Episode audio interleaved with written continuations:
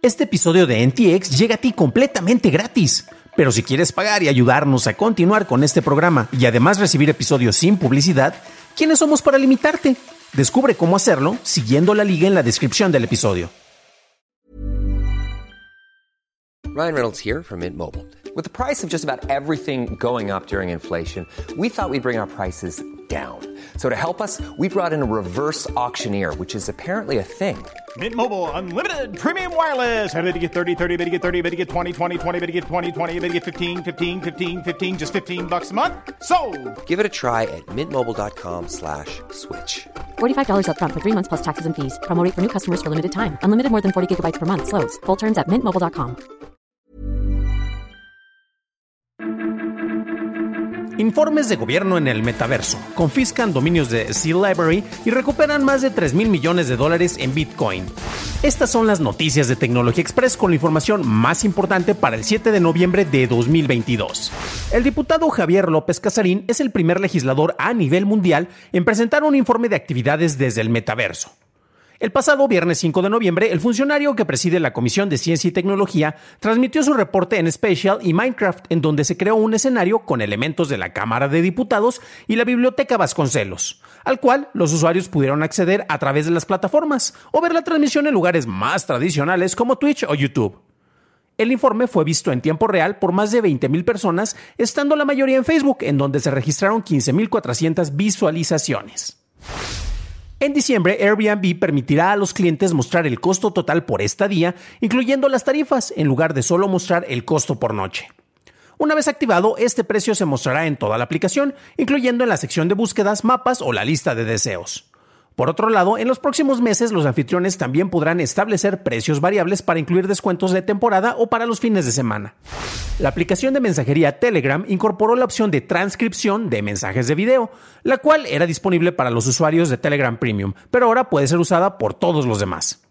Además, los temas dentro de los grupos permitirán que los grupos con más de 200 miembros puedan crear espacios separados que funcionan como chats individuales con notificaciones discretas. Por otro lado, se agregaron nombres de usuarios coleccionables, los cuales se pueden comprar o vender y están registrados en la cadena de bloques de Tone. El Departamento de Justicia de los Estados Unidos anunció que las fuerzas de la ley recuperaron 3.360 millones de dólares en Bitcoin, de un usuario que obtuvo de manera ilegal más de 50.000 Bitcoins usando el mercado de la Dark Web de Silk Road hace una década. James Chong se declaró culpable de fraude financiero este 4 de noviembre y será condenado a un máximo de 20 años en prisión. Pasamos a la noticia más importante del día, y es que el Departamento de Justicia de los Estados Unidos confiscó los dominios de la biblioteca digital Sea Library, la cual ofrecía acceso a más de 11 millones de libros y 84 millones de artículos. El sitio recientemente llamó la atención en TikTok, lo que provocó una investigación por parte del representante de la Cámara de Comercio de los Estados Unidos. La semana pasada, Torrent Freak informó que TikTok bloqueó hashtags relacionados con Sea Library debido a quejas emitidas por titulares de derecho de autor de obras ofrecidas sin autorización. La dirección en Tor de Sea Library permanecerá disponible, pero avisa a los visitantes sobre los problemas de su servidor, los cuales pueden afectar la disponibilidad. Estas fueron las noticias y ahora pasamos al análisis, pero antes de hacerlo déjanos una calificación de 5 estrellitas, por favor, en Spotify o en Apple Podcast o un like en YouTube que no te cuesta nada. Y hablando de YouTube, gracias a nuestros nuevos suscriptores como Daniel Kenobi, mm, ese nombre me suena conocido y creo que hasta lo han visto en uno de nuestros videos recientes. Durante los 90, en la expansión del Internet al público en general, esta herramienta se posicionó como un recurso valioso para compartir información más allá de las limitaciones físicas que tenemos. ¿no? El idealismo que se creó durante ese instante y que a muchos nos llegó a formar nuestra percepción sobre el Internet y las herramientas tecnológicas, llevó a la creación de muchas instituciones, por ejemplo, como Creative Commons. Y con el paso del tiempo llegamos a ver muchas limitantes, inclusive de estos instrumentos creados con buenas intenciones. Y la mayoría de estas venían por los manejos empresariales y esquemas más tradicionales.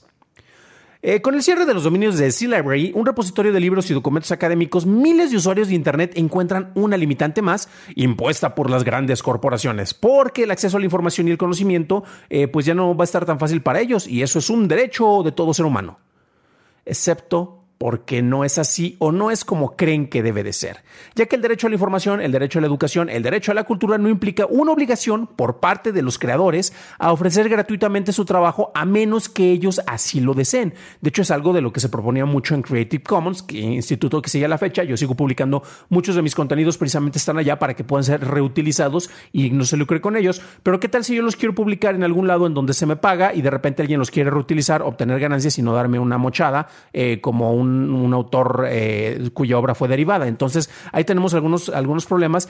Y usualmente las personas eh, no encuentran estas limitantes hasta que pasan de ser consumidores a ser creadores, ¿no? Eh, ha habido muchos casos, por ejemplo, uno de los más sonados es la historia de Aaron Schwartz. hay un documental que pueden, pueden, encontrar en YouTube, está en archive.org también, que se llama The Internet Own Boy y se basa en la vida e historia de esta persona. Es un chavo brillante, el cual desafortunadamente falleció él estuvo muy envuelto en la creación, por ejemplo, de Creative Commons, como ya lo mencionaba, en Reddit y también él, gracias a él tenemos el RSS, que es un protocolo que tal vez para ustedes ya no sea tan importante eh, como usuarios promedio. Sin embargo, gracias a ese protocolo es que este podcast o esta versión en video llega a ti, ya que permite la actualización y eh, que los, eh, los contenidos serializados se puedan transmitir por distintas fuentes, ¿no? En 2011, él fue arrestado por el Departamento de Policía del MIT, una universidad en Estados Unidos, del Instituto de Tecnología de Massachusetts, y es que él descargó un montón de documentos académicos y los estuvo publicando sin permiso. Eh, ¿Por qué? Porque quería que la información fuera libre ¿no? y se diseminara de esta manera. Eh, le metieron una demanda, lo metieron a la cárcel, eh, cayó en depresión y se terminó suicidando. Vamos a pasar a un aspecto después de eso que desde luego no es nada agradable, que es más común para muchos, ¿no? Y es que la piratería, eh, pues es una manera en la cual podemos compartir distintas obras. Hay plataformas como Cuevana que muchos utilizan y es que es mi plataforma de streaming favorito, claro, sí, porque ahí tengo acceso a todo, sin considerar lo que eso implica para los creadores de contenido. Y claro, tenemos cineastas que ven series o películas en Cuevana también, ¿no? O sea, tampoco no es como que eh, todo el mundo sea perfectamente consciente o le dé cierta prioridad a esas cuestiones porque sabemos que están las maléficas corporaciones, ¿no? Y la cuestión es que para que una plataforma tenga mayor eh, acceso eh, para el público, lo ideal es que sea un proceso más tranquilo, más ligero, que básicamente sí pago una cuota y para mí va a ser más fácil llegar a ver una película, en este caso en un servicio de streaming, para películas, eh, para series, para audio, por ejemplo. Y de esta manera, pues yo ya me evito la molestia de buscar descargar un archivo de MP3 con varias canciones, por ejemplo, descargar una película, acudir a estos sitios que seguramente me pueden infestar con virus, ya que tal vez no sea muy sabiondo sobre cuáles ventanas debo de cerrar y cuáles sí les debo de hacer caso para ver el contenido que quiero consumir. Y eso ha logrado que distintas plataformas como Spotify, el mismo YouTube, Amazon o Apple se hayan logrado establecer. Netflix, desde luego, ya que gracias a su facilidad de uso, pues muchas personas prefieren seguir pagando la suscripción en vez de arriesgarte a estas plataformas en las cuales pues te encuentras con muchas cuestiones en las cuales la calidad es pues cuestionable, válgame la expresión, ¿no? En el caso de los documentos académicos hay una mayor complejidad porque se necesita mucho trabajo, mucho proceso para eh, que se puedan publicar estos archivos. Y es una manera muy similar a lo que pasa con las patentes médicas. Recordemos que en las patentes tú como un laboratorio desarrollas un producto y tienes, eh, eh, gracias a la patente, la explotación de esa fórmula o de un proceso de manera exclusiva durante cierto tiempo. En el manejo del copyright pasa lo mismo y se creó originalmente para incentivar a los autores para que tú creas algo y te vamos a proteger, vamos a hacer que tú lo logres explotar de manera exclusiva durante cierto tiempo. Y de repente muchos creen y muchos dicen de que fue Disney y el maléfico instituto, nuevamente las grandes corporaciones, quien eh, es el responsable de que el copyright haya pasado y se haya alargado hasta más de 70 años, más de 75 años, más de 80 años, más de 95 años después de la vida del fallecimiento del autor original. La cuestión es que eso es no entender muy bien cómo fue procesándose todo esto. Eh, por ejemplo, mm, previamente, eh, híjole, nos podríamos ir hasta en 1831, en el cual las obras estaban eh, protegidas por 14 años, se hace una reforma y después, este, originalmente tú lanzabas una obra, se protegía por 14 años, podías renovarla para un, segundo periodo y tenías una protección de 28 años, después se hace una renovación para, para extender los tiempos y en 1908, por ejemplo, el acta de Berlín establece que la duración de, eh, de la protección debería de corresponder a la vida del autor más 50 años. En Estados Unidos deciden copiar esta medida, entonces fue por culpa de los europeos por culpa de los alemanes, si quieren verlo de esta manera, que se tuvo que empezar a extender el periodo y poco a poco se fue alargando, se fue alargando, se fue alargando. No es Disney. Además de que ellos tienen el derecho y la protección de la marca. O sea, no es lo mismo que tengas un ratón con chorcitos haciendo caricaturas a que tengas la marca de Mickey Mouse. ¿Qué producto va a preferir consumir el, el espectador en general? Pues probablemente el que esté relacionado con una marca que conoce, ¿no? Ahora bien, esos son en los, manejos generales de protección y de derechos, ¿no? Y tenemos muchos malentendidos sobre las situaciones y como que no entienden precisamente eh, qué es lo que pasa cuando estás ofreciendo obras registradas. Hablábamos del caso de Aaron Schwartz, el cual es una persona súper admirable, pero lo que hizo a final de cuentas, a pesar de las mejores intenciones, era ilegal y era ilegal porque estaba dañando la protección sobre el trabajo autoral de las personas que crearon esos documentos. Si ellos hubieran querido convertirlos y se los hubieran pasado a Aaron Schwartz para que los, los diseminara, eh, otro hubiera sido el caso, ¿no? En el caso de Z Library o Z Library eh, o Z Library, si nos escuchan en Inglaterra, que de hecho tenemos varios escuchas por allá, pues no debería de haber problema porque yo no estoy buscando eh, promover esto y obtener y lucrar con ello. No, no, no, no. Ah, caray, pues entonces no han visto precisamente los planteamientos que tenía Z Library, en el cual te permitía descargar, creo que eran hasta seis documentos al día. Sin embargo, ellos también te ofrecían membresías y estaban lucrando con el trabajo de alguien más. Entonces ahí tenemos un tremendo problema. Y nuevamente, el hecho de que tú no estés lucrando con algo no significa que lo puedas utilizar y que lo puedas diseminar, ¿no? Entonces, bueno, tenía estos planes de, de distribución y también tenemos otra cuestión que tiene que ver con los manejos que tienen las publicaciones académicas y ahí también tenemos muchos problemas. Hay investigadores que tienen que acudir a precisamente a, plataformas piratas. Eh, hay algunas que menciono como ResearchGate, eh, que afortunadamente eh, llegaron a unos acuerdos, pero ¿qué pasa si yo investigador quiero ver otro documento académico y mi universidad no tiene un acuerdo preferencial para que acceda a esos documentos? Ah, pues me sale como en 50 dólares ver un archivo. Ah, hijo, pues me sale muy caro, particularmente si soy, por ejemplo, latinoamericano y es una universidad de Estados Unidos. Entonces, ahí hay muchos problemas. Se han planteado distintas soluciones en lo cual nuevamente mientras más fácil sea para el usuario, eso va a ayudar a que haya un mayor consumo y una mayor distribución de este tipo de contenidos. Es un camino muy largo, o sea, por ejemplo, imagínate que eres un académico y te dicen, pues págame una membresía de 5 dólares al mes y tienes acceso a tantos documentos, qué padre. Pero si se fijan, ahorita estamos en esa dilucidante en el cual prácticamente todo es por suscripción y pues como que uno ya, el bolsillo ya le pega demasiado, el mismo Elon Musk lo ha estado viendo cuando de repente sube la suscripción de Twitter Blue, donde en realidad no hay tantos beneficios y pues te sale más barato a veces un servicio de streaming que esa plataforma, pues como que no te va a interesar eh, pagarlo, ¿no? Ahora bien, el cierre de Z Library o Z Library o Z Library, eh, pues es debido a la confiscación de sus dominios en el Internet y esto implica una limitante para quienes buscaban acceder a este servicio.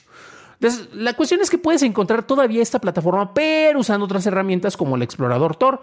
Eh, y con eso vas a tener acceso a la red oscura o a la dark web y vas a encontrar libros académicos, eh, archivos, documentos, artículos de interés científico al lado de vendedores de servicios ilegales, trata de blancas, ventas de drogas y armas. Y al parecer, pues bueno, el conocimiento es peligroso. Para un análisis más a detalle en inglés, visita dailytechnewshow.com en donde encontrarás notas y ligas de internet. Y si quieres revisar más sobre las propuestas de estándares para usos del metaverso, revisa nuestro episodio 146, en donde hablamos a detalle de este tema. Eso es todo por hoy, gracias por acompañarme. Nos estaremos escuchando en el siguiente programa y deseo que tengas un increíble inicio de semana.